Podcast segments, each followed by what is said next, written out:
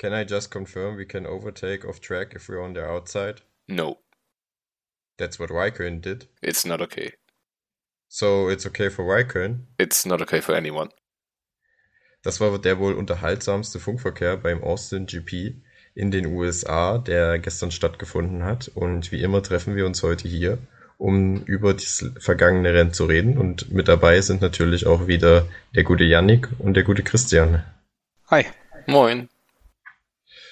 Das Hintergrund dieses Dialogs war ein Zweikampf zwischen den beiden Altmeistern der Formel 1, Fernando Alonso und Kimi Räikkönen, die sich ganz schön gegeben haben da ähm, auf der Strecke. Und Jungs, ich wollte euch fragen, wie habt ihr diesen Zweikampf gesehen? Yannick, willst du anfangen? Okay. Ähm, ja, wahrscheinlich das äh, interessanteste Überholmanöver und äh, beziehungsweise die interessantesten Szenen, ähm, abgesehen jetzt von der letzten Runde im Rennen, ähm, wahrscheinlich das interessanteste im ganzen Rennen. Ähm, ja, sehr interessante Szene zwischen Altmeister und Altmeister, beide Weltmeister. Und äh, da ging es doch ordentlich hin und her. Und das macht äh, ja nochmal Spaß, Kimi Räikkönen und Fernando Alonso auf ihren alten Tagen ja so racen zu sehen. Wobei der Alonso ja dann eigentlich nicht mehr so richtig hinterhergekommen ist mit Kimi, als er dann einmal vorbei war. Ähm, viel interessanter fand ich dann noch die Duelle danach zwischen Alonso und Giovinazzi. Ähm, ich glaube, Raikkonen hat ja eigentlich ein Stück vom Unterboden verloren äh, bei dem äh, Rempler da mit Alonso, aber hat ihn dann nicht wirklich Zeit gekostet, im Gegenteil. Ähm, und für Giovinazzi, weil wir in den letzten Wochen oft das Thema hatten, ähm, der letzte freie Sitz der Formel 1 beim Team Alfa Romeo oder vielleicht ab nächstem Jahr Andretti. Ähm, also wenn sich Giovinazzi so von Räikkönen abkochen lässt, ist es jetzt auch nicht so die allerbeste Eigenwerbung. Ja, die haben die Plätze getauscht, ne? Ja, aber er konnte Das dann auch wirklich überhaupt nicht mehr, mehr das Tempo mitgehen. Ne? Ja, gut. Das stimmt. Und das ist äh, echt kurios, weil Raikkonen ja, wie gesagt, diesen Unterbodenschaden hatte und irgendwie war gefühlt danach schneller als vor dem Schaden. Also vielleicht sind da im Alfa Romeo einige Teile am Auto, die einfach nur Gewicht bringen, aber nichts zur Aerodynamik beitragen. Ja, da wurde doch auch auf Ralf Schumacher damals verwiesen. Ja, genau. Ne? Im, im, was war das, im Wi- Williams oder im Mercedes? Williams, ja. Williams, ne? Wo er äh, ja, Teile äh, am Auto hatte, die eigentlich total unnütz waren und nachdem die abgefallen sind, dann deutlich schneller wurde, ne? Ja, das war so, war schon ein kleines Highlight des Rennens, aber auch so Alonso am Funkverkehr war wieder echt äh, zum Wegschießen. Ähm, äh, weiß nicht, ähm, wo er gesagt hat als erstes, äh, I need to have the position back as fast as possible. And äh, sein, sein Renningenieur hat dann gesagt, ja, they're looking into it. Und Alonso sagte dann auf gut Deutsch, ich weiß gar nicht, was man sich da noch anschauen muss. Geil fand ich auch, wo er dann äh, beim Giovinazzi einfach komplett mit der Brechstange innen durchschießt und die Ja. Kurve nicht ansatzweise bekommt, aber eben vor Giovinazzi bleibt und dann im Funk noch ruft, yes! Ja. Richtig Danny Quiert-Vibes.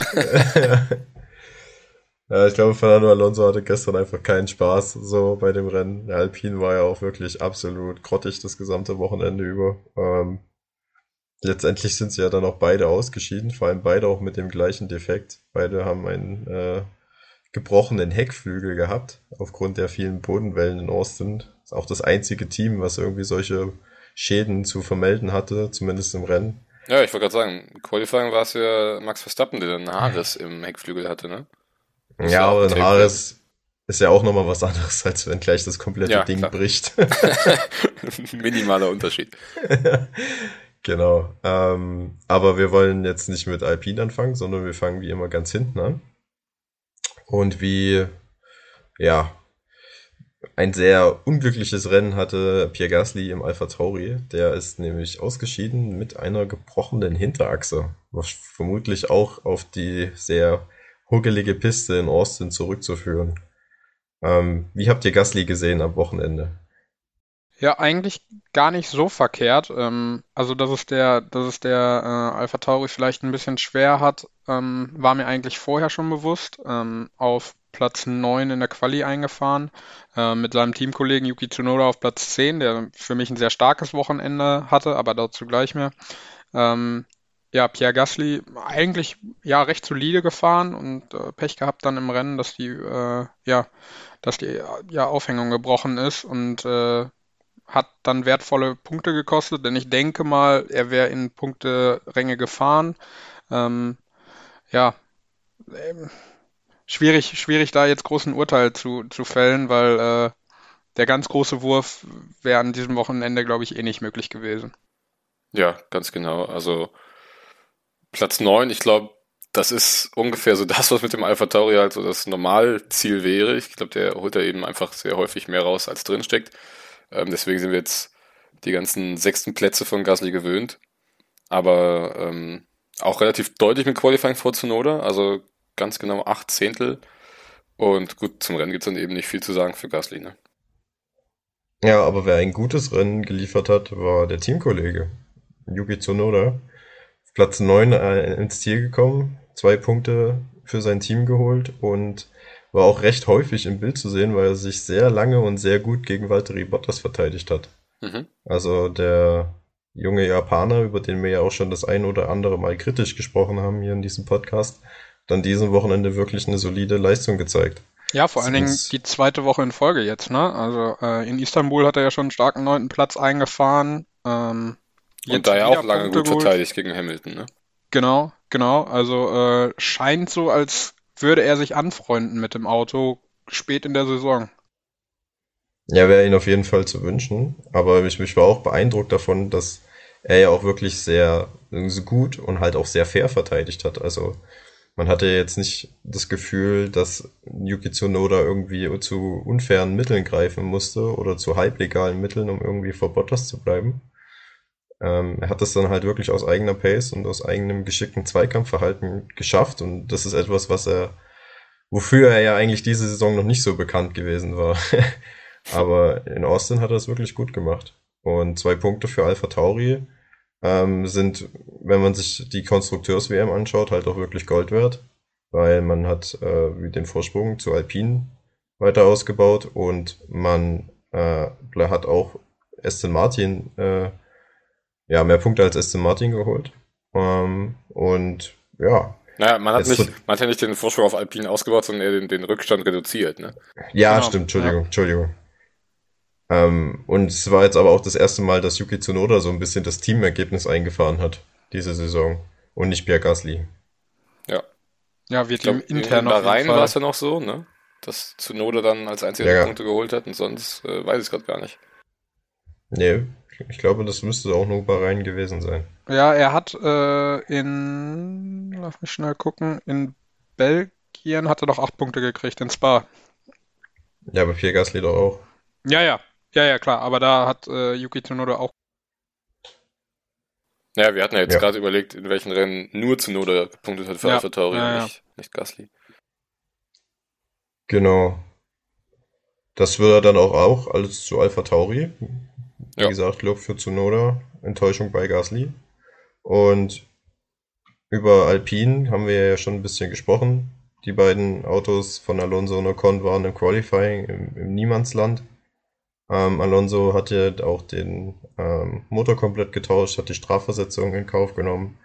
Aber auch mit dem neuen Aggregat äh, ging es dann pace-technisch im Rennen nicht wirklich nach vorne. Ähm, wir hatten diese unterhaltsamen Zweikämpfe mit äh, Raikön und Giovinazzi, aber wenn man halt mit den beiden Alfa Romeo kämpfen muss im Rennen, dann sieht man halt, dass es mit der Pace wahrscheinlich nicht ganz so stimmt. Ähm, und ja, dass man dann halt als einziges Team aufgrund eines Materialversagens mit beiden Autos ausscheidet, ähm, ist halt auch recht peinlich, vor allem weil es zweimal der gleiche Schaden war. Ähm, aber na gut.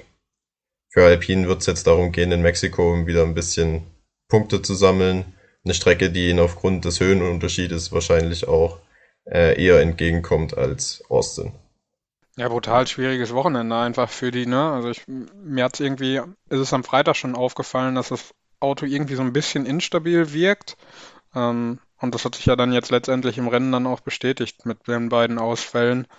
Äh, ja, Fokus sollte dann jetzt auf Mexiko liegen. Ich denke, das Rennen kann man abhaken und äh, dass hier auch groß was zu holen gewesen wäre, das glaube ich nicht.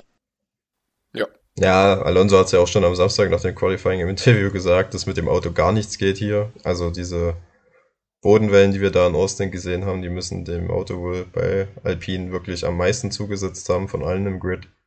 Ähm, und Mexiko wird jetzt die, die große Hoffnung liegen, dass man da vielleicht die Punkte, die man hier verloren hat, wieder Wobei zurückgewinnen kann. Ich weiß auch nicht, ähm, ähm, Alonso hatte nach dem Rennen dann noch gepostet, good battles today and on the fight for points, starting from behind. Much better pace today than in practice.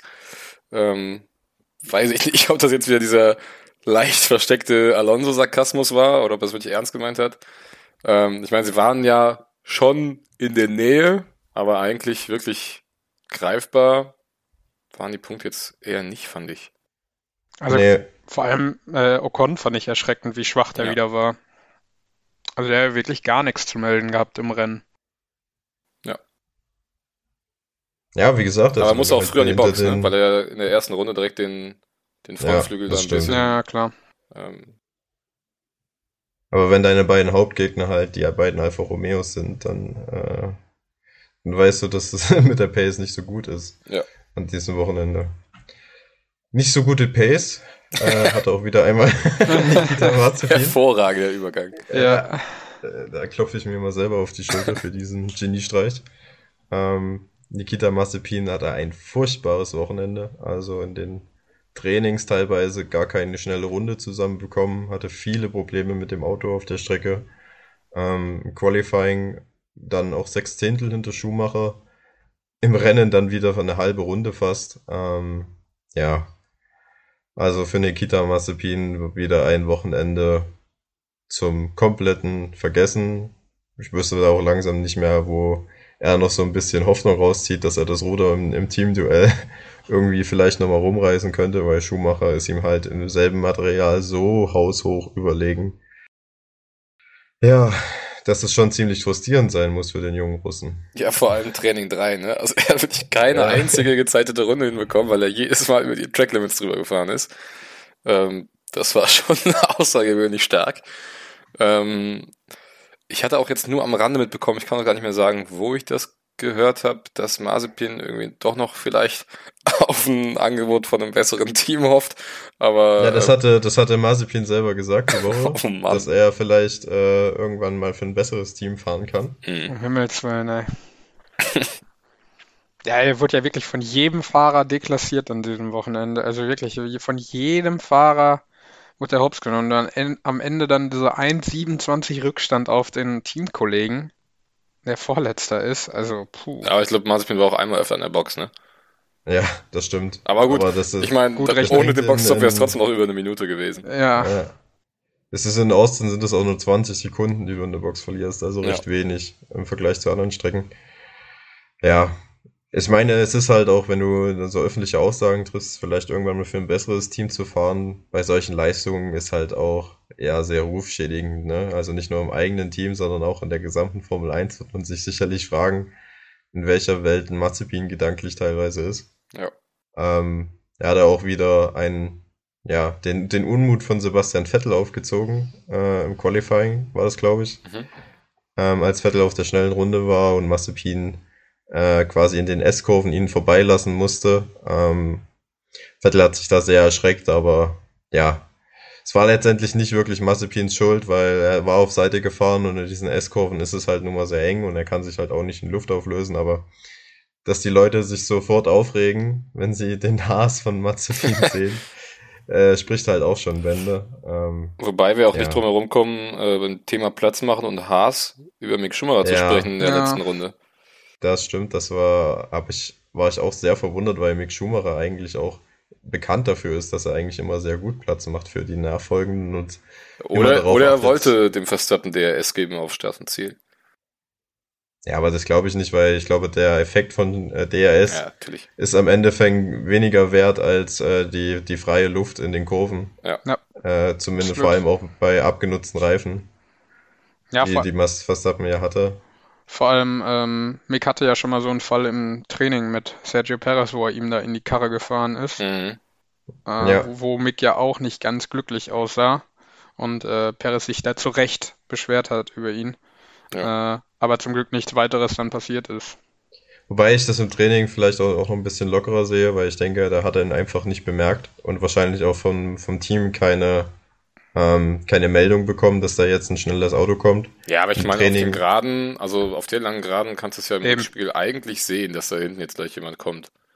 Ja, aber falls du nicht in den Rückspiegel guckst, äh, und weil du dich auf das Team verlässt, dass die dir sagen, wenn ein schnelles Auto kommt, und dann kann ich das vielleicht eher verstehen. Natürlich sollte es nicht passieren, es war auch Mix schuld. Äh, Ich will das gar nicht äh, rechtfertigen. Ich will nur sagen, dass die Szene im Rennen für mich deutlich schwerwiegender war, weil da bekommst du halt auf jeden Fall bestimmt zehnmal gesagt, dass ähm, jetzt schnelle Autos von hinten kommen. Du hast die blauen Flaggen, du hast die blauen Lichter, die blinken und ähm, wenn er im Rückspiegel dann einen Red Bull und einen Mercedes sieht von Verstappen und Hamilton, dann weiß er auch, dass es hier wahrscheinlich um den Rennsieg gehen wird. Ja. Und da ist er ja dann wirklich eine fast eine Dreiviertelrunde, ne, dem Verstappen vor der Nase gefahren. Ja, den gesamten letzten Sektor. Ja. Genau. Ja. Und Hamilton ist ja dadurch auch ins DRS-Fenster gekommen. Zumindest kurzzeitig. Also das war Wobei, Ja. ich, wobei ich da auch die Reaktion von Verstappen eigentlich sehr fair fand und einfach nur gesagt hat, bitte bringt diesen Wagen vor mir aus dem Weg und sich nicht groß äh, beschwert hat oder sonst was darüber. Ähm, das, das fand ich dann doch sehr fair, äh, ja, Schumacher gegenüber.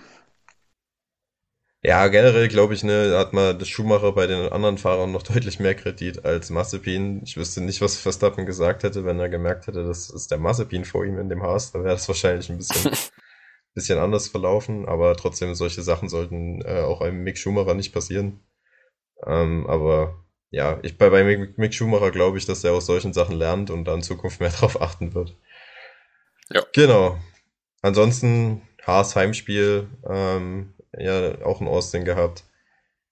Aber so wirklich viel zu feiern gab es jetzt zumindest auf der Strecke nicht. Ähm, man hat es nicht in Q2 geschafft, obwohl ähm, einige Autos ja äh, eine, Rück eine Strafversetzung bekommen haben. Ja, Mick Schumacher hat schon wieder von Punkten gesprochen dieses Wochenende. Das fand ich auch ein bisschen größenwahnsinnig. Ist irgendwie ein äh, bisschen too much, Fall. ne? Ja. Ja. Ich glaube halt einfach, er will jetzt halt auch nochmal so ein Ausrufezeichen setzen mit diesem absolut unterlegenen Auto in dieser Saison, aber realistisch betrachtet, äh, wenn jetzt nicht nochmal ein zweites Ungarn kommt, sind die, die Chancen für Haas auf Punkte gleich null.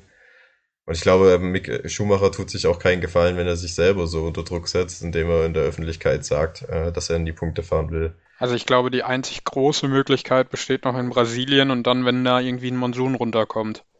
Ja, also wie gesagt, es Ja. bräuchte halt so ein Chaosrennen wie in Ungarn ungefähr. Aber ja, ähm, dann gehen wir weiter zu Williams, die an diesem Wochenende wieder die ja, zweitschlechteste Kraft waren. Äh, Nicolas Latifi auch ein sehr schlechtes Rennen wieder, war in Turn 1 äh, ja, in eine Kollision verwickelt, hat sich da gedreht. George Russell pace-technisch auch total abgeschlagen. Ähm, ansonsten gibt's von meiner Seite nicht viel zu sagen zu, zu Williams, äh, außer dass es einer ihrer schlechtesten Rennen war wahrscheinlich in dieser Saison. Ja, Ja, Hab du hast, du, du hast es gesagt, ne? Also wenig Rennpace und äh, ja, wenig Möglichkeiten, da irgendwie Ausrufezeichen zu setzen. Ja, ich weiß nicht, woran es lag. Also bei, bei Williams ähm, ist auch so eine Wundertüte gefühlt. Man kann immer so ein bisschen schlecht einschätzen, ob das jetzt ein gutes Rennwochenende für sie wird oder eher ein schlechtes. Ähm, dass sie halt hinter die Alfa Romeos pace-technisch gefallen sind, ist ihnen auch nicht so oft passiert in dieser Saison. Ja, aber Wobei da glaube ich auch wieder, dass, dass das nächste Rennen in Mexiko dem Williams wieder zugute kommt, äh, weil einfach das Layout dem mehr entspricht. Ja, es ist halt, kommt halt viel mehr auf, äh, also viel mehr Geraden. Ist halt für den, für den Mercedes-Motor wird Mexiko wahrscheinlich eher eine Herausforderung, weil der ja bekanntermaßen in dünner Luft nicht so, so gut funktioniert, wie das der Honda tut, äh, oder der Renault. Weiß ich nicht, ob Williams sich in Mexiko wirklich viel mehr ausrechnen kann. Ähm, aber viel schlechter als in Austin kann es ja auch nicht werden. Genau. Und über den nächsten Mann haben wir ja schon im Vorlauf gesprochen, über Kimi Räikkönen, der eigentlich ein sehr starkes Rennen gefahren ist, bis kurz vorm Schluss, als er sich mit einem ja ziemlich komischen Dreher ähm, aus dem Punkterängen verabschiedet. Er ist dann in schnellen S-Kurven, hat er einfach alles, den kompletten Grip verloren, wahrscheinlich einfach zu schnell reingefahren ähm, und hat sich dort gedreht, auf Position 10 liegend. Ansonsten hätte Alfa Romeo wahrscheinlich einen Punkt geholt. Ähm, das ist für die Mannschaft, die bisher nur sieben Punkte hat, natürlich dann auch bitter, wenn von einem Fahrerfehler, vor allem von einem sehr unnötigen Fahrerfehler heraus die Punkte flöten gehen. Aber ansonsten muss man sagen, der Altmeister hatte den Giovinazzi wieder deutlich im Griff im Rennen. War es für den Italiener eigentlich pace-technisch, konnte er nicht mithalten. Er musste Raikönnen sogar vorbeilassen. Ähm, und für mich gehen, also, ich wüsste nicht, was Giovinazzi nächstes Jahr noch in dem Alfa Romeo oder Andretti Cockpit halten könnte. Und diese Rennleistung, die hat es auch nochmal klar gemacht, dass Giovinazzi wahrscheinlich äh, ja, nicht mehr in der Formel 1 antreten wird im nächsten Jahr.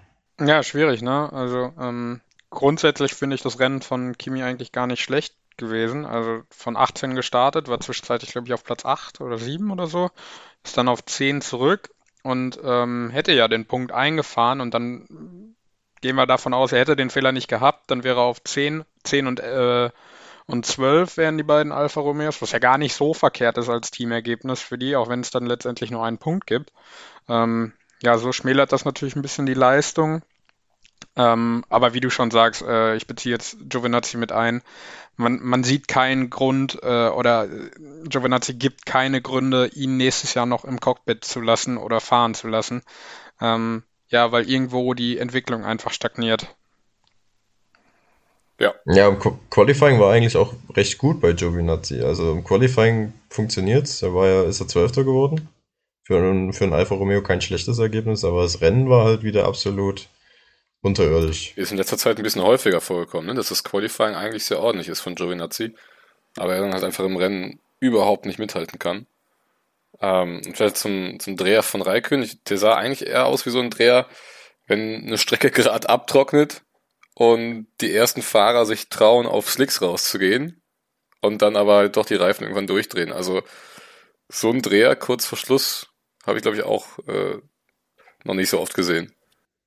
Ich könnte mir vorstellen, dass in Austin ist ja der Reifenverschleiß immer sehr hoch und dann hast du ja diese Marples, die sich so außerhalb der ja. Ideallinie dann ablagern und wenn du dann halt leicht von der Ideallinie abkommst und äh, auf die Marbles fährst, verlierst du halt sehr viel Grip. Ähm, könnte mir halt vorstellen, dass genau das passiert ist und sich Raikön deshalb gedreht hat.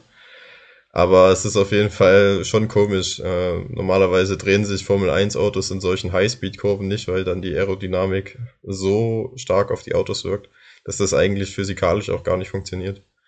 Ähm, also es war wirklich ein kurioser Dreher. Aber na gut.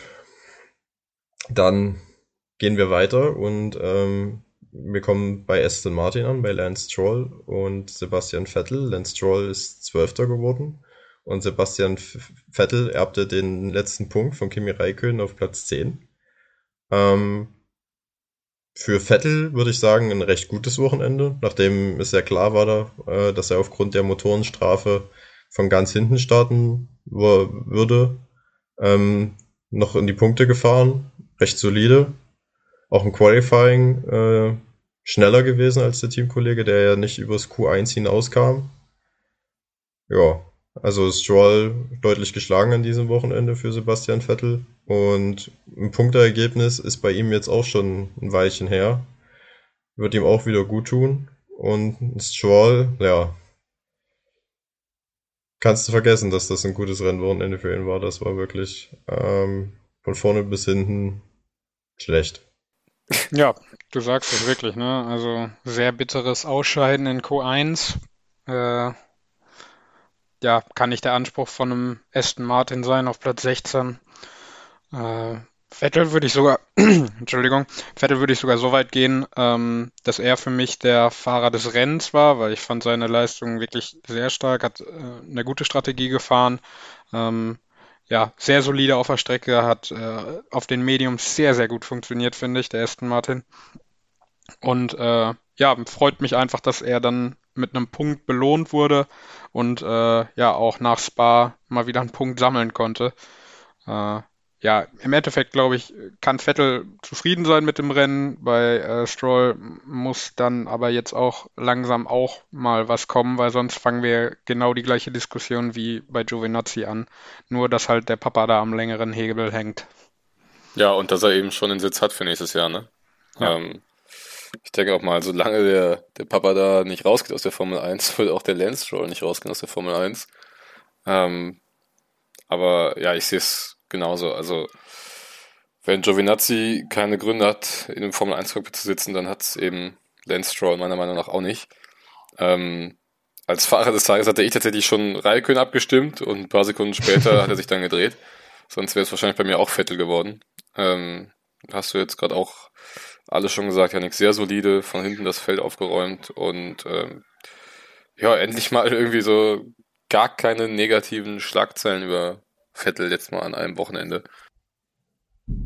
Ja, war von vorne bis hinten wieder ein sehr starkes Wochenende ohne Fehler auf jeden Fall.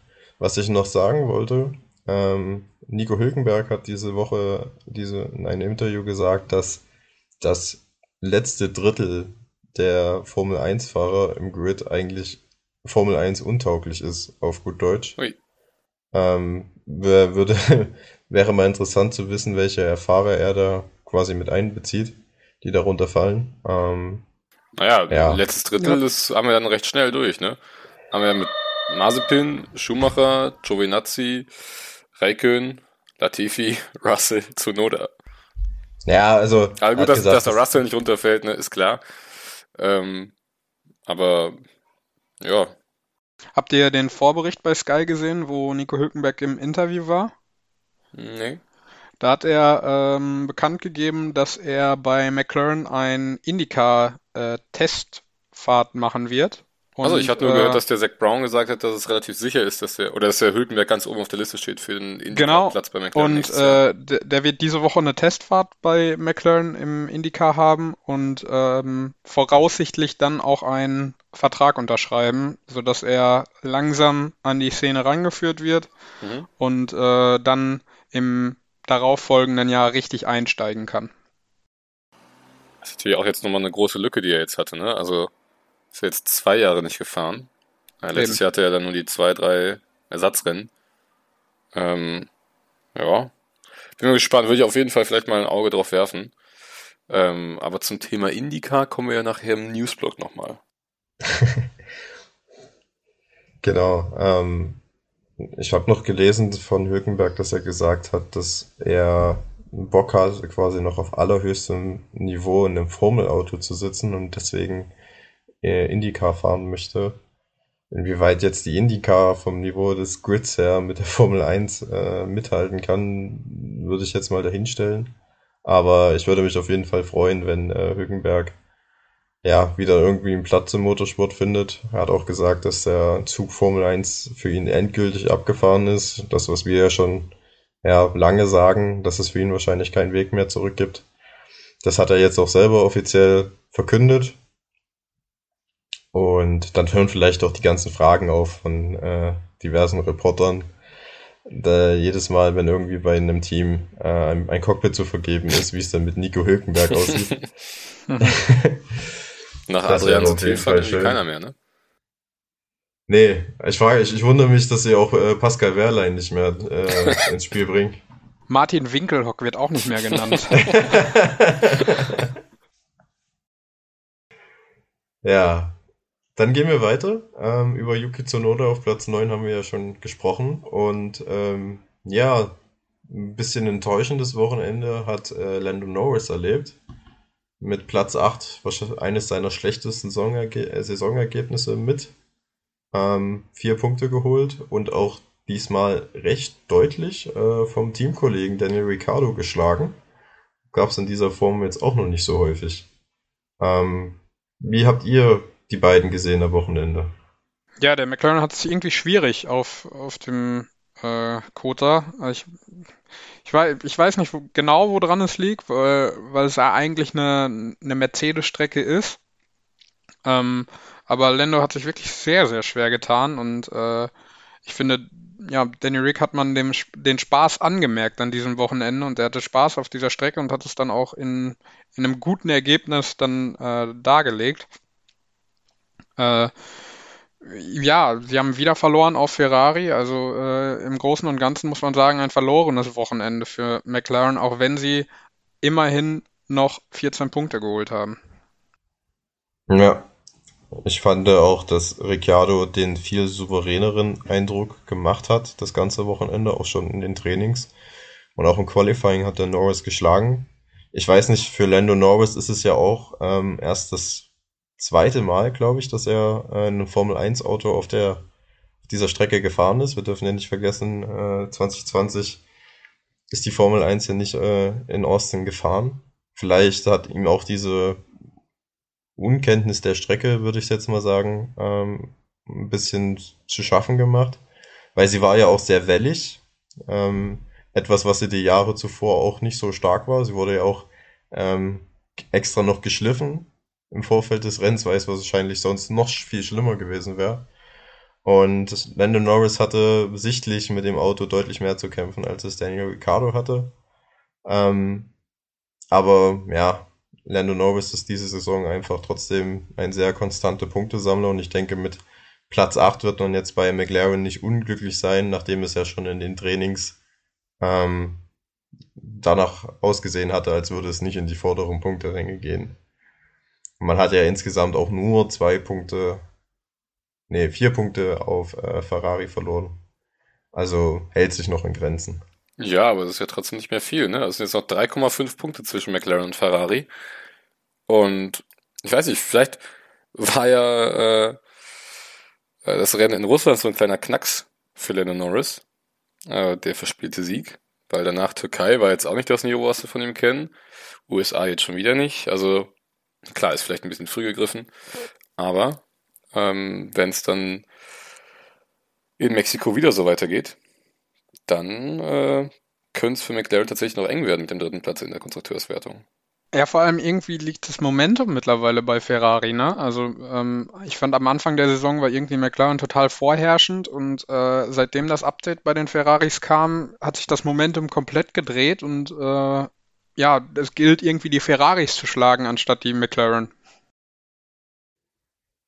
Ja, ja also es ist natürlich der Ferrari-Motor, also ist ja schon deutlich stärker und McLaren und Ferrari waren ja auch schon vor der Einführung des neuen Motors auf einem sehr ähnlichen Niveau unterwegs. Und man, ich gebe dir recht, Janik, man hat jetzt schon den Eindruck, als ob Ferrari so ein bisschen McLaren äh, davonziehen könnte jetzt auf den letzten Rennen. Wenn ich mir jetzt die restlichen Strecken ansehe, denke ich, hat, äh, spielt das auch eher Ferrari in die Karten. Ähm, Mexiko mit dem Höhenunterschied, äh, also mit der sehr hohen Lage, das ist wie gesagt für den Mercedes-Motor nicht so gut. Dann haben wir für äh, Brasilien, da haben wir einen sehr verwinkelten zweiten und dritten Sektor. Das spielt auch tendenziell eher Ferrari in die Karten. Ähm, dann haben wir zwei unbekannte Strecken. Da ist es komplett offen, denke ich. Da ist es eine Wundertüte. Und in Abu Dhabi, ja, wahrscheinlich auch eher Ferrari aufgrund des, äh, dass der, der Reifenverschleiß sehr hoch ist. Also. Ja, ja wobei man da ja noch mal Dhabi gucken muss. will ich schon noch eher bei McLaren sehen. Ja, wobei man da ja auch noch mal gucken muss, dass die Strecke umgebaut wird und da die kleinen Schikanen rauskommen ne, und die mhm. Banking-Kurven reinkommen. Ähm, also ich glaube, da, da ist noch mal ein bisschen Lotterie. Mexiko könnte ich äh, mir vorstellen, dass es da irgendwie sehr interessant wird, weil ich meine, mit den langen Geraden, ähm, klar, Mercedes dann vielleicht ein bisschen jetzt äh, ausgepokert äh, durch, den, durch den Wind. Äh, der Mittelsektor ist ja eigentlich ganz klar Red Bull-like. Und der Schlusssektor, da wird dann wahrscheinlich Ferrari sehr viel Zeit rausholen. Also ähm, äh, bin ich mal gespannt, wie gleich unser Tippspiel ausfällt. Ähm, ja, ja, aber könnte wahrscheinlich das ja offenste in, Rennen werden, äh, noch im, im, restlichen Rennkalender, neben Katar. Das ist ja auch jetzt in Austin gesehen, dass die McLaren trotz DRS Probleme hatten, an dem Ferrari von Sainz vorbeizuziehen. Also der konnte sich ja auf der, auf der langen Geraden sehr lange gegen die äh, beiden McLaren wehren und wenn das, der Boxenstopp nicht schief gegangen wäre, wäre wahrscheinlich Bottas auch nicht vorbeigekommen an äh, Bottas, Ricciardo nicht vorbeigekommen an Sainz. Also, ich weiß nicht, ob, ja, Bottas wahrscheinlich auch nicht. Ich weiß nicht, ob äh, eine lange Gerade wirklich jetzt noch ein großer Vorteil für äh, die McLaren ist gegenüber den Ferrari. Vorteil wahrscheinlich schon, aber das ist nicht mehr der Abstand, den es am Anfang der Saison gemacht hat. Ja, nicht mehr viel zu sagen zu. Es wird auf jeden Fall, also ich glaube, ich habe noch nie so einen spannenden Kampf äh, um einen Platz in der Konstrukteurs-WM in der jüngsten Vergangenheit äh, miterlebt. Als Naja, let letztes Jahr McLaren, Renault und äh, Racing Point, ne? Hm. Ja, aber das, das, die, die sind ja wirklich äh, fast schon das ganze gesamte Jahr über auf, keine Ahnung, zehn Punkte zusammen gefühlt. Und es wechselt immer hin und her und äh, man, man traut, man traut man es dem einen mehr zu, mehr dem anderen. Also das ist schon, das macht schon Spaß. Ja, lebt halt von der Spannung mittlerweile, ne? Also es ist jetzt wirklich Ende der Saison und es ist noch sehr, sehr viel offen. Das hintere Mittelfeld hat sich sortiert, aber vorne ist es halt vogelwild. Und ich glaube, äh, da, da wird es, ja, bis, bis auf die letzten beiden Rennen wird es ankommen. Ja, hoffentlich. Also ähm, es wäre ja nichts Schöneres, als wenn die, keine Ahnung, mit zwei, drei Punkten Abstand äh, nach Abu Dhabi kämen und es dann im letzten Rennen entschieden wird. Das wäre für uns Zuschauer super. Wann hatten wir das letzte Mal, dass in Abu Dhabi eine Weltmeisterschaft entschieden wurde? War das Sebastian Vettel das letzte Mal? Nee, ähm, Nee, Lewis 2016 und Rosberg, ja. Rosberg. Ach ja, ja, sicher, klar. Jo. Stimmt, das hatte ich gar nicht auf dem Schirm. Also 2016 und ich glaube auch 2014 wurde jeweils in Abu Dhabi entschieden. Ja, aber 2014 auch nur, weil es damals äh, diese unsäglichen doppelten Ja, Punkte ja. Äh, in Abu Dhabi gab. Eine Schwachsinnsregel. ja, wirklich. Aber ich kann mir vorstellen, sowas würde sich äh, Stefano Domenicali auch noch einfallen lassen. Ja, genau, und äh, an den Rennwochenenden mit Sprint äh, gibt's doppelte Punkte. Ja, irgendwie sowas wird er noch machen. Oh je, oh je. Also, ganz ehrlich. Aber gut, wir haben halt noch einen Newsblock, wo wir über sowas Genau. reden können. Dann gehen wir weiter zu den Ferrari. Äh, über die haben wir ja jetzt schon ein bisschen mitgeredet. Carlos Sainz und Charles Leclerc wieder mit äh, einem sehr guten Ergebnis. Leclerc auf Platz 4. Der Arme war aber, ich glaube, nicht einmal in der TV-Übertragung zu sehen, weil der, nach vorne der Abstand riesig war und nach hinten der Abstand riesig war. Ähm, aber ja, wenn du nicht im Bild zu sehen bist, dann heißt es auch, dass du keine Fehler gemacht hast. Äh, und die Pace war bei Leclerc von den Mittelfeldautos wirklich am stärksten. Deswegen ein sehr verdienter vierter Platz und zwölf Punkte. Carlos Sainz hatte so ein bisschen die, die Bürde des roten Reifens am Start, ähm, weil er sich in Q2 halt mit dem roten Reifen qualifiziert hatte, ähm, was in Kota auf jeden Fall ein Nachteil war. Hat es aber dann recht gut gemacht äh, im ersten Stint, konnte da die beiden äh, McLaren hinter sich halten und hatte dann, glaube ich, äh, korrigiert mich, wenn ich falsch bin, erst beim zweiten Boxenstopp ähm, das Problem, wo er dann drei Sekunden verloren hat, Mhm. wodurch Ricciardo vorbeigekommen ist.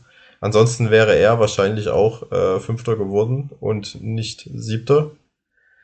Ja, also ich denke, bei Ferrari äh, kann man insgesamt zufrieden sein. Die beiden Jungs äh, wieder souverän abgeliefert und den, ja, den Vorsprung von McLaren in der KWM verkürzt. Ja, ich finde auch ein bockstarkes Wochenende von Ferrari und äh, ja, wenn man, wenn man da sieht, Charles Leclerc auf Platz 4, äh, du sagst es gerade, wenig in der TV-Übertragung gewesen, was aber ja beim Ferrari jetzt aufgrund der letzten Jahre ja eigentlich ein sehr gutes Zeichen ist, äh, wenn der vorne nicht im Bild ist, ähm, weil, weil dann macht er wirklich einen guten Job im, im Mittelfeld und das, also ich fand, ich fand schon sehr erstaunlich, wie, wie Charles Leclerc da ja seinen Platz auch halten konnte und wenig, wenig verloren hat dann auf, auf den McLaren und äh, gut auf den Mercedes, weil ich hätte Bottas auch noch deutlich weiter vorne erwartet, aber gut, das machen wir gleich.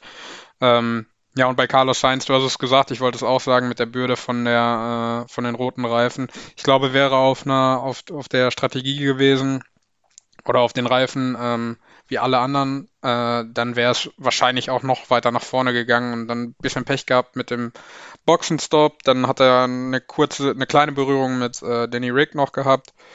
Äh, ja, Ach ja, stimmt, das hatte ich ja ganz vergessen. Er Ja, hatte ja dann genau. diesen leicht ledierten Frontflügel, ähm, der ja dann teilweise auch auf dem Boden geschleift ist. Ich Ja. sehe das mit den Reifen ein bisschen anders als ihr, ähm, dass Sainz auf Rot gestartet ist, weil er ist in Runde 11 zum ersten Mal an die Box gekommen und da ist auch Ricardo an die Box gekommen, der auf Mediums gestartet ist. Norris ist sogar noch eine Runde vor ihm an die Box gekommen, obwohl er auf Gelb gestartet ist. Und Leclerc nur eine Runde nach Sainz. Also ob der da jetzt wirklich so viel Zeit verloren hat, ähm, wage ich zumindest mal zu bezweifeln. Ja, das Problem war halt bei den roten Reifen, dass die sehr schnell überhitzen. Ich weiß jetzt nicht, ob äh, Carlos Sainz, ähm, ob das beim Ferrari nicht so das Problem gewesen ist am Auto mit den roten Reifen. Aber ich weiß halt, dass gerade so Red Bull und Mercedes gesagt haben, so auf den roten Reifen zu starten, die Dinger sind halt nach vier Runden kaputt, weil die halt so stark überhitzen. Naja, aber ich meine, er Ähm. kam jetzt nach elf Runden, ähm, war dann drei Sekunden hinter Ricardo, als sie beide an die Box gekommen sind. Ich fand, es ist jetzt nicht so der, Ich, der gut, vielleicht hat, übermäßige äh, Abstand. vielleicht hat Sainz das auch einfach sehr gut gemanagt. Ja, aber Vielleicht wäre mit Medium-Reifen, wenn er nicht, hätte, nicht, nicht hätte aufpassen müssen, vielleicht wäre der mehr gegangen. ja, genau. Das Ja, sagen. möglich, möglich. Es wird sich Aber nicht mehr, gut. es wird sich nicht mehr rausstellen. Richtig. Dann kommen wir von der Nummer 55 zur Nummer 77 zu Valtteri Bottas, der ja der den sechsten Motor in dieser Saison bekommen hat, äh, deswegen vom Platz 9 starten musste und dann ein typisches Bottas-Rennen hatte, äh, wenn Bottas nicht ganz vorne startet, nämlich äh, er kam nicht vorbei. Ja, was aber auch daran gelegen hat, dass äh, er einfach gute, gute Fahrer vor ihm hatte, ne? Also, ähm, Carlos Sainz einen super Job gemacht, Danny Rick einen super Job gemacht. Äh, die haben es ihm schon echt ganz schön schwer gemacht und äh, Ja, auch, auch, auch Yuki Tsunoda, ne? ja, ja, absolut. Ich Stimmt, glaube, ja. 20 Runden gebraucht, um an Yuki Tsunoda vorbeizukommen. Ja, und das zeigt ja auch wieder, was, wo der Mercedes dann letztendlich seine Schwächen hat. Ähm, wenn die anderen dann auch mal richtig fighten oder äh, ja, ein bisschen konkurrenzfähig sind den, den anderen gegenüber oder den Top 2. Ähm, Ja, auch einfach anderen Autos hinterher zu fahren, ne? Scheint dem Mercedes ja nicht wirklich zu gelingen. Ist ja eigentlich eben. Damals äh, darauf ausgelegt worden, vorne wegzufahren und nicht äh, hinten drin irgendwie Überholmanöver äh, bestreiten zu müssen. Und Mich erinnert hat das immer so, schon seine Probleme. mich erinnert das immer so ein bisschen an, an den Aston Martin, weil äh, ja, wenn man sieht, wie der Aston Martin in Dirty Air fährt, das ist ja zum Haare raufen und so ein bisschen erinnert mich das dann auch an den Mercedes, weil äh, Hamilton hatte ja auch schon diese Probleme. Ja, ist ja auch das gleiche Fahrzeugkonzept.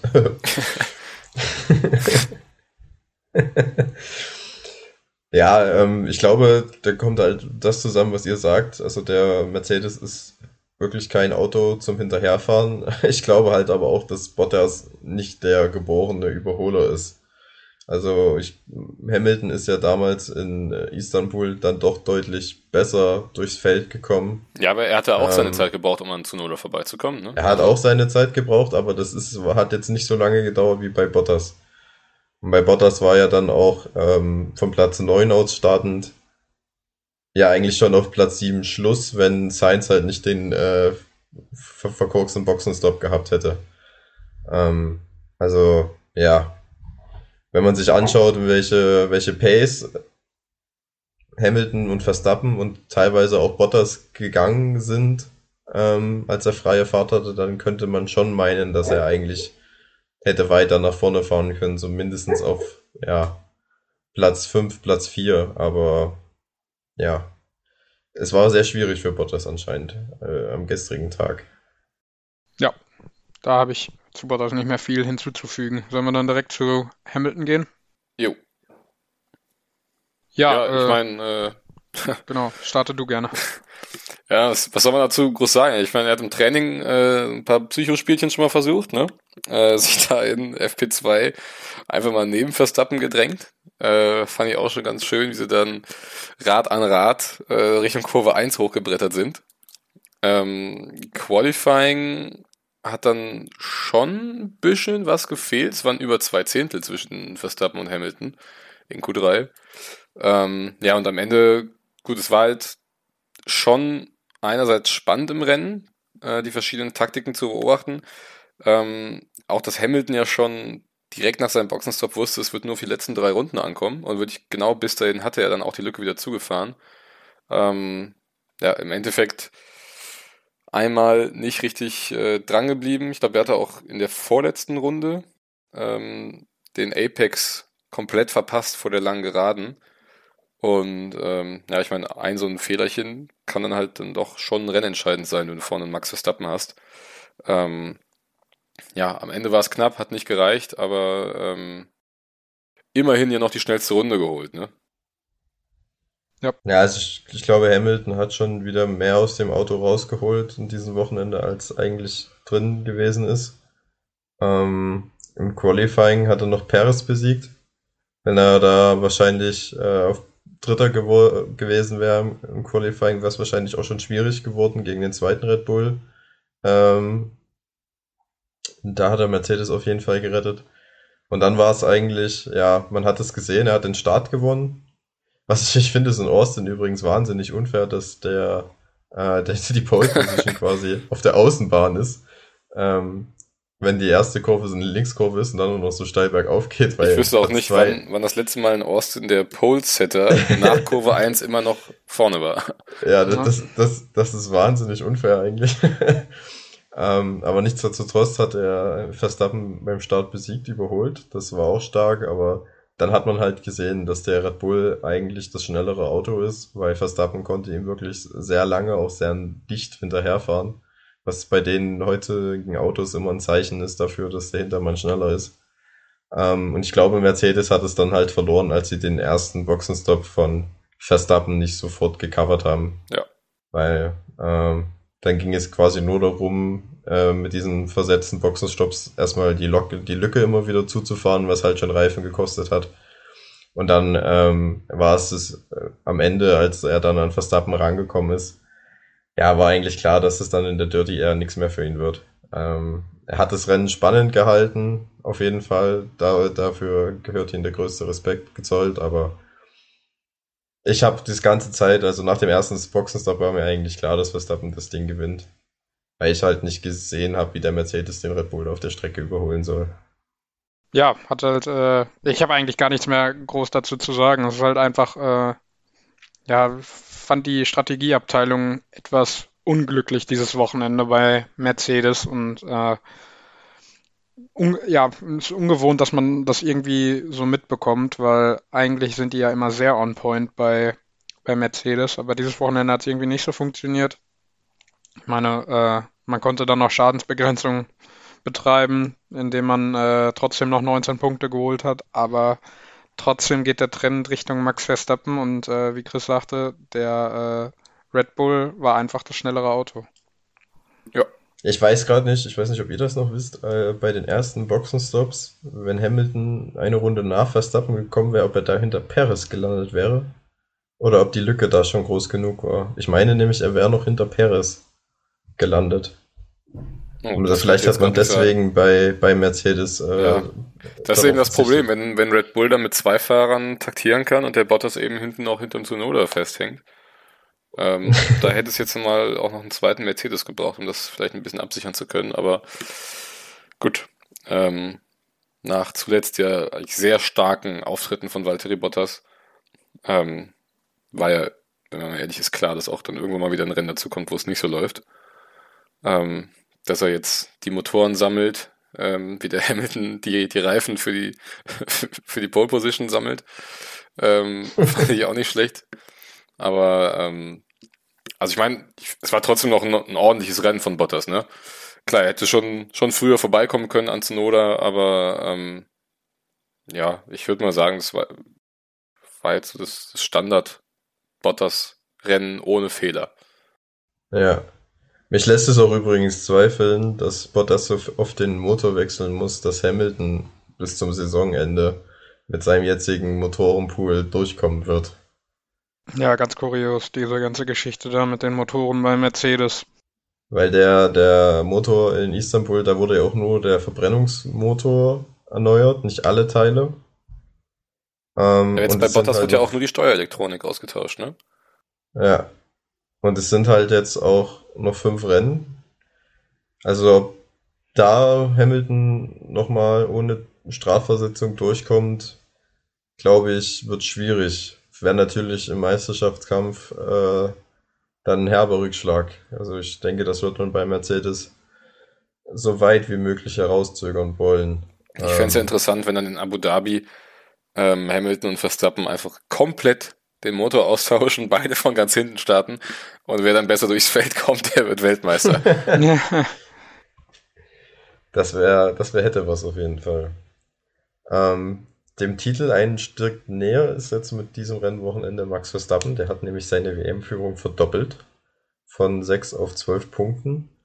Ähm, ja, also war eine sehr solide Leistung das ganze Wochenende über. Hat sich auch nicht irgendwie davon verunsichern lassen, dass der Mercedes im ersten Training eine ganze Sekunde schneller waren als der Red Bull.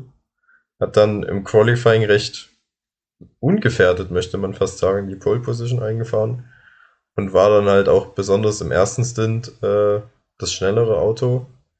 Wieder fehlerlos geblieben über das gesamte Rennen und ziemlich abgebrüht. War eine rundum weltmeisterliche Leistung von Max Verstappen, möchte ich behaupten. Gebe ich dir recht, auf jeden Fall. Das war äh, weltmeisterlich, was er da gemacht hat. Und ich finde, durch diese kleinen Scharmützel hat er einfach die beste Antwort auf der Strecke gegeben, indem er einfach schnell, gut und fehlerlos war. Äh, und wie du sagst, ist eine, er ist weltmeisterlich gefahren und äh, ja, mit Blick auf die letzten fünf Rennen ist das Momentum bei Max Verstappen und äh, Hamilton muss sich, glaube ich, schon strecken, da nochmal äh, richtig ranzukommen. Ja, ja also sehe ich auch. Die, die nächsten beiden Strecken sind ja erstmal auf dem Papier Red Bull Land mit Mexiko und Brasilien. Da waren sie ja in der Vergangenheit schon immer sehr stark. Gerade auch mit dem Honda-Motor, der halt in dieser dünnen Luft deutlich besser funktioniert als der Mercedes. Ähm, wenn Verstappen jetzt beide Rennen gewinnen sollte und Hamilton wird immer Zweiter, dann hätte Verstappen einen Vorsprung von 26 Punkten und dann würde ihnen in den letzten drei Rennen jeweils ein zweiter Platz äh, zum Weltmeistertitel reichen. Das ist natürlich jetzt alles äh, viel theoretisch, aber meine Money ist äh, für die nächsten beiden Rennen ganz klar auf Verstappen. Wie viel Zeit hast du gestern Abend noch am Rechenschieber verbracht? Ja. ja das habe ich schon während des Rennens ausgerechnet. Ich habe ausgerechnet, dass äh, Red Bull den Rückstand in der KWM auf äh, 23 Punkte reduziert hat, jetzt mit dem Ergebnis. Ähm, haben da den äh, Mercedes-Team 13 Punkte abgenommen. Und da könnte auch nochmal Spannung äh, mhm. reinkommen, denn Sergio Perez hat jetzt an diesem Wochenende auch sein zweites Podium in Folge gefeiert. Ja, und ist damit ähm, auch an Lando Norris wieder vorbeigegangen, ne? In der ah, Back in Order.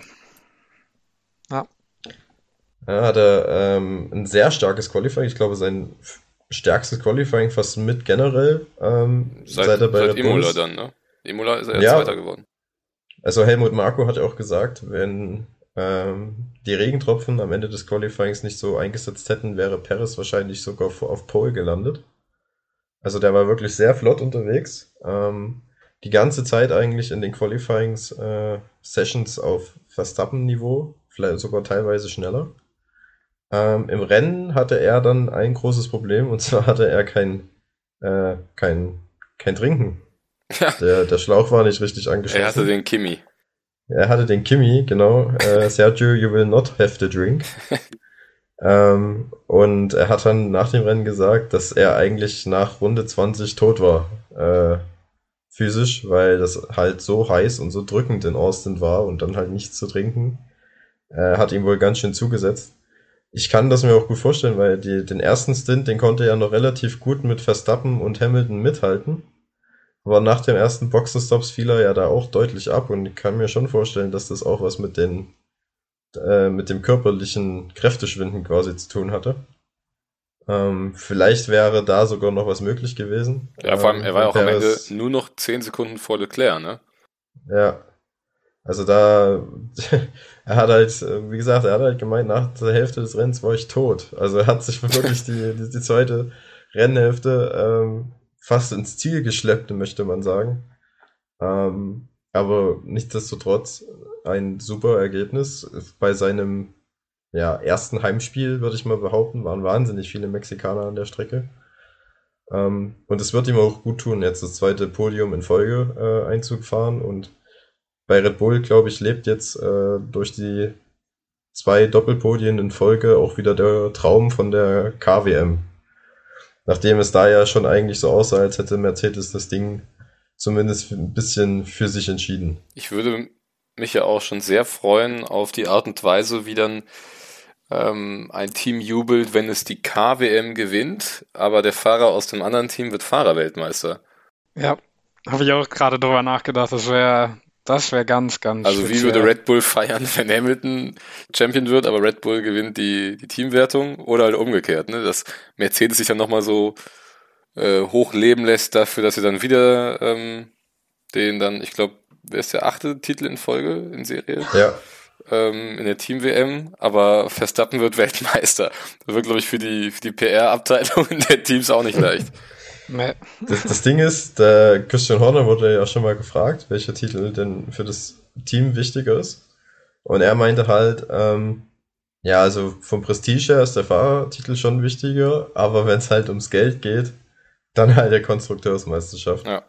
Ähm, und ich glaube, bei Red Bull würde man sich aber tatsächlich freuen, wenn man irgendeinen Titel gewinnt wenn man irgendwie in irgendeiner Meisterschaft diese Mercedes-Dominanz der letzten acht Jahre brechen kann, wäre man bei Red Bull bestimmt glücklich. Vor allen Dingen können die ja auch das Geld gut gebrauchen, jetzt wo Honda den Motor, den Motor äh, nicht mehr bringt. Äh, da nochmal ein paar Zusatzmillionen zu generieren, ist, glaube ich, äh, für alle Seiten äh, ganz angenehm.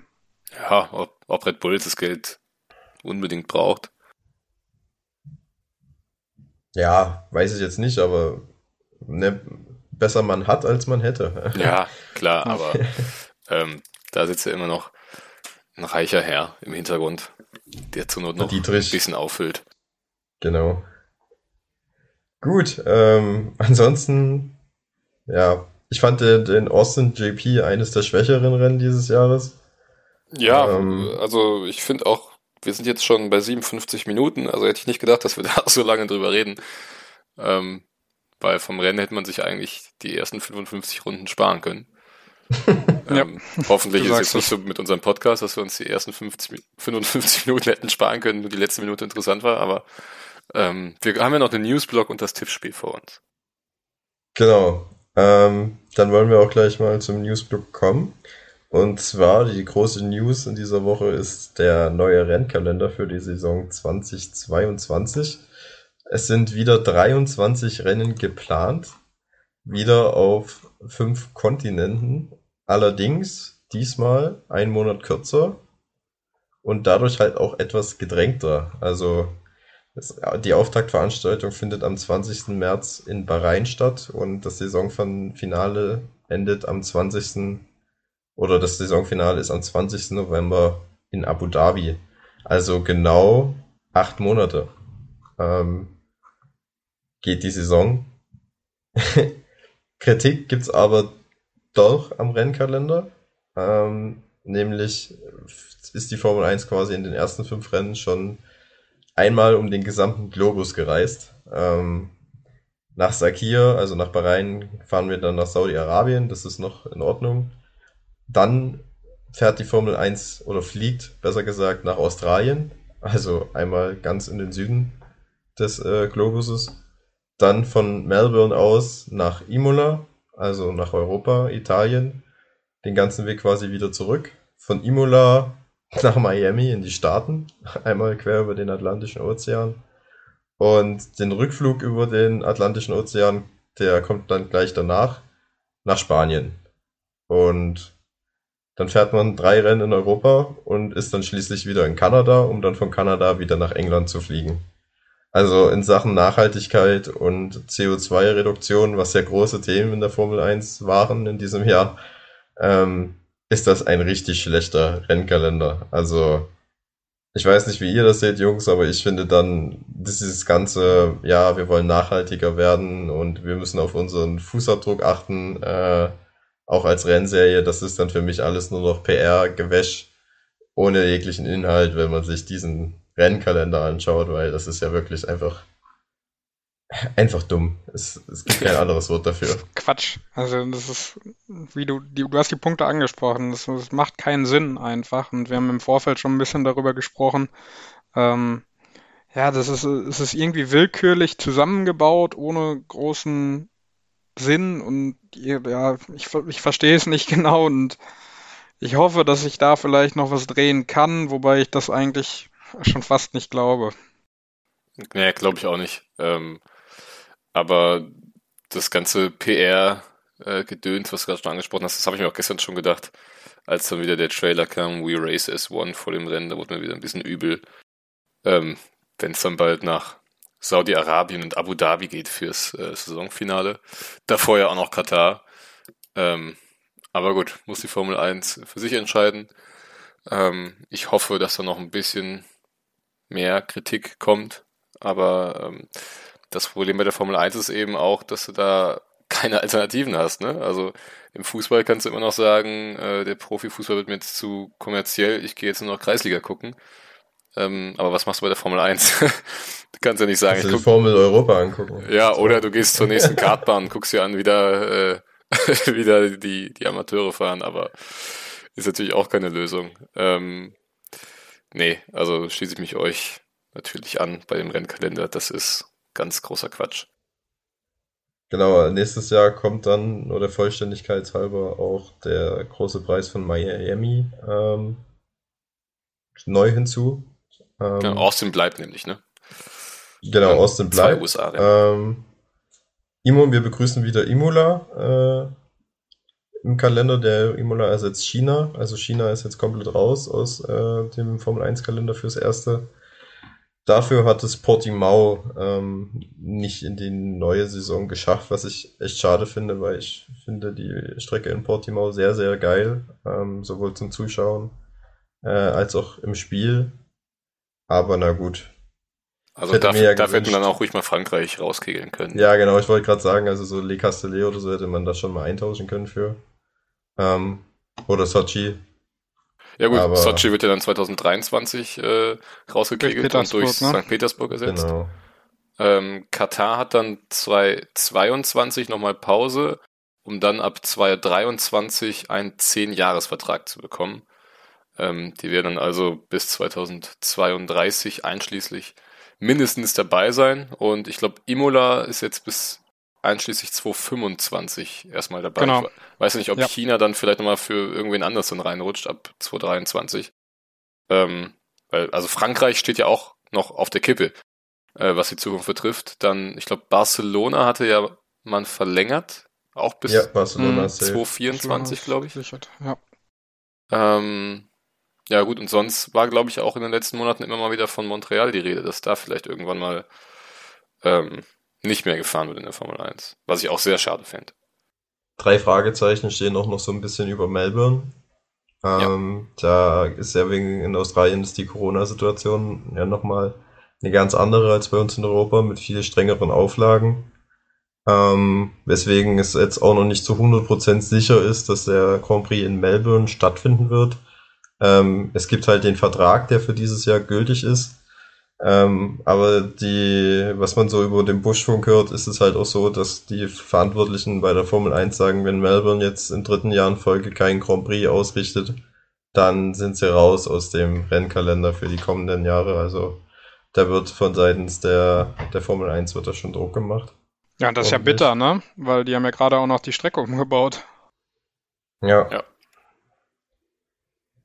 Ich weiß nicht, vielleicht äh, erleben wir ja, dass Portimao für Melbourne nochmal reinrutscht, wenn dann wirklich äh, der Prix nicht stattfinden sollte. Ja. Aber ansonsten, wenn dann Katar 2023 reinkommt, haben wir dann wahrscheinlich ähm, zu Anfang gleich einen Triple-Header in der Wüste. Der Rides, Rides Out and Away We Go Triple Header. genau. Das ist ein schöner Folgenname eigentlich. ja. Heben wir uns dann auf für Katar. Ja. Genau.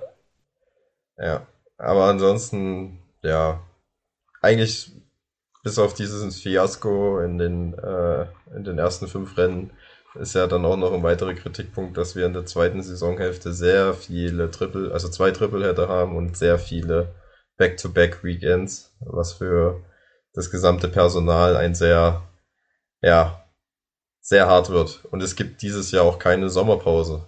Ah, nee, doch, gibt's. Doch, doch, doch, die gibt's noch. Doch, doch, Entschuldigung. da habe ich mich gerade verguckt. Ähm, aber ja. Ansonsten weitere News, habt ihr noch was? Ja, Indica ähm, hätten wir wieder. Hülkenberg hatten wir ja schon angesprochen. Und äh, durch die sich anbahnende Übernahme ähm, vom Alfa Romeo Team durch die Andretti-Familie ähm, soll mal wieder ein amerikanischer Fahrer in der Formel 1 landen. Ähm, der letzte war ja Brandon Hartley 2018, von dem man danach äh, irgendwie auch nichts mehr gehört hat. Ähm, Colton Herter ist ja jetzt wohl ganz weit vorne in der Verlosung um den letzten Platz in der Formel 1 nächstes Jahr. Ähm, hatte, glaube ich, die letzten zwei Indica-Rennen gewonnen. Ähm, Problem ist aber, dass er noch keine Superlizenz hat. Und da müsste man dann eben gucken, entweder die Formel 1 findet eine Ausnahmeregelung oder Hörter wäre dann nächstes Jahr erst Testfahrer. Er müsste nämlich, glaube ich, zehn Trainingssessions bestreiten und äh, könnte dann für 2023 die Superlizenz bekommen. Ähm, ja, ob dann vielleicht Giovinazzi da noch hoffen kann, wenigstens ein Jahr fahren zu können, aber dann in dem Wissen eben, dass er 2023 definitiv abgesägt wird oder irgendwer anders kommt, ähm, ja, steht dann noch im Raum. Aber auf jeden Fall auch noch einen Platz in der Indica hat jetzt Colin Eilert, der noch Reservefahrer bei Ferrari war. Der wird nächstes Jahr auf jeden Fall Indica fahren. Ja, und Christian Lundgaard, ne, hat auch einen Platz genau, bekommen. Genau, Christian Lundgaard fährt auch Indica. Damit wäre dann wahrscheinlich der nächste Alpine äh, Junior Driver für die Formel 1 Oscar Piastri, der momentan noch Formel 2 fährt, genauso wie Guangzhou. Ähm, und Piastri hat ja auch schon gesagt, weil, das ist ja die Regel, wenn man die Formel 2 gewinnt, darf man danach nicht mehr Formel 2 fahren. Ähm, und dementsprechend, wenn Piastri dieses Jahr die Formel 2 gewinnt, äh, kann es eben sein, dass er nächstes Jahr dann gar nicht fährt oder eben nur Reservefahrer bei Alpine ähm, und dann aber eben 2023 Fernando Alonso ablöst. Er hat schon gesagt, er kann es sich vorstellen, nächstes Jahr quasi zu opfern und dafür dann 2023 definitiv im Cockpit bei Alpine zu sitzen, aber ein ganzes Jahr dann ohne Formelpraxis ist natürlich auch Käse. Ja. Hilft, hilft auch, glaube ich, nicht der Entwicklung. Nee. Nee, das glaube ich auch nicht. Ja, ich habe dann noch eine News, äh, und zwar, das ist ein Dämpfer für alle Fans der äh, Netflix ja, Serie, Dokumentation Drive to Survive. Und zwar wird da Max Verstappen nicht mit dabei sein, ähm, aus dem Grund, dass, oder er begründet es damit, dass äh, dort Szenen und Schnitte willkürlich gesetzt werden und er das nicht äh, mit sich vereinbaren kann. Ähm, ja, eigentlich schade, weil äh, gerade in diesem Jahr ist es ja super interessant, äh, dass Max Verstappen da nicht dabei ist, aber gut, das ist halt seine Entscheidung. Also ich kann es verstehen, ich finde es auch tatsächlich gut, weil äh, die letzte Staffel von Drive to Survive, die hatte wirklich sehr, sehr wenig mit der Realität zu tun, wenn wir mal ehrlich sind. Ähm, also die Funksprüche, die da eingeblendet wurden, dann zum Beispiel in Österreich, wo der Leclerc dem Viertel hinten drauf fährt und auf einmal der Mein Gott muss das sein Funkspruch eingeblendet wird, der eigentlich in Brasilien 2019 gefallen ist. Ähm, ja, oder Alex Alban, der da auf roten Reifen zu sehen ist und dann ein Funkspruch, äh, ich krieg keine Temperatur in diese harten Reifen. Also, das fand ich wirklich in der letzten Staffel schon, ja, fast eine Frechheit eigentlich, was den Zuschauern da geboten wurde. Ja, man wollte das halt unbedingt irgendwie mehr dramatisieren. Ne? Ja. Ansonsten war es das, glaube ich, oder? Ja, halt ja. das Tippspiel, ne?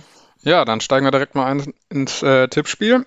Und zwar fangen wir mit Chris an. Der hatte vor dem Wochenende getippt Hamilton, Verstappen, Leclerc. Dum, dum, dum. Oh, ja, genau. ja, komm, das war ja gar nicht, mal, gar nicht mal so verkehrt. Ja, gar nicht mal so verkehrt. Knapp an den Punkten vorbei. Ähm, Paul, Paul hatte Verstappen, Leclerc, Hamilton. Er holt damit einen Punkt durch den Sieg von Verstappen. Mhm. Und äh, ich habe Verstappen, Hamilton, Norris getippt holt damit zwei Punkte, macht in der Gesamtwertung einen Stand bei Chris von 9, bei Paul 12,5 und bei mir von 10,5. Die halben Punkte kommen natürlich durch das Baren. Ähm, damit darf Chris für Mexico City starten. Ja, dann ähm, nehme ich einfach exakt denselben Tipp wie für USA und sag, nee, Quatsch, nein, nein, nein, nein, nein, stopp, stopp. okay. ähm, auf eins Verstappen, auf zwei Hamilton und auf drei Charles Leclerc. Gut. Äh, ich sehe tatsächlich auch Verstappen auf 1. Äh, sehe aber den Doppelsieg von Red Bull mit Perez auf 2 und Hamilton auf 3. Ich sehe auch Verstappen als Sieger. Sehr langweilig diese Woche. ähm, ich sehe Hamilton auf 2 und ich sehe Perez auf 3. Also das Podium von dieser Woche. Ja, ja, gut. Beim nächsten, Mal, beim nächsten Mal machen wir dann bitte eine geheime Wahl, weil äh, wie ihr jetzt gerade einfach nur versucht, äh, mich abzublocken und dasselbe, dasselbe tippt wie ich, das finde ich schon eine Frechheit. Ja, Paul und ich treffen uns vorher mal zehn Minuten und sprechen jeden Tipp durch, damit du äh, partout nicht aufholen kannst. Wie können wir Chris am bestmöglichsten abfacken? Ja. ich glaube an eine Verschwörung in diesem Podcast. Das wird sein. Gut, äh, ich glaube, dann haben wir es auch abgearbeitet, den Grand Prix äh, in den Vereinigten Staaten. Äh, hören uns in zwei Wochen wieder nach dem äh, Grand Prix in Mexiko. Und äh, mir bleibt noch zu sagen, ciao und ihr habt die letzten Worte. Ja, mir bleibt auch noch äh, zu sagen, danke fürs Zuhören, bleibt gesund und bis in zwei Wochen. Dem schließe ich mich an. Macht's gut.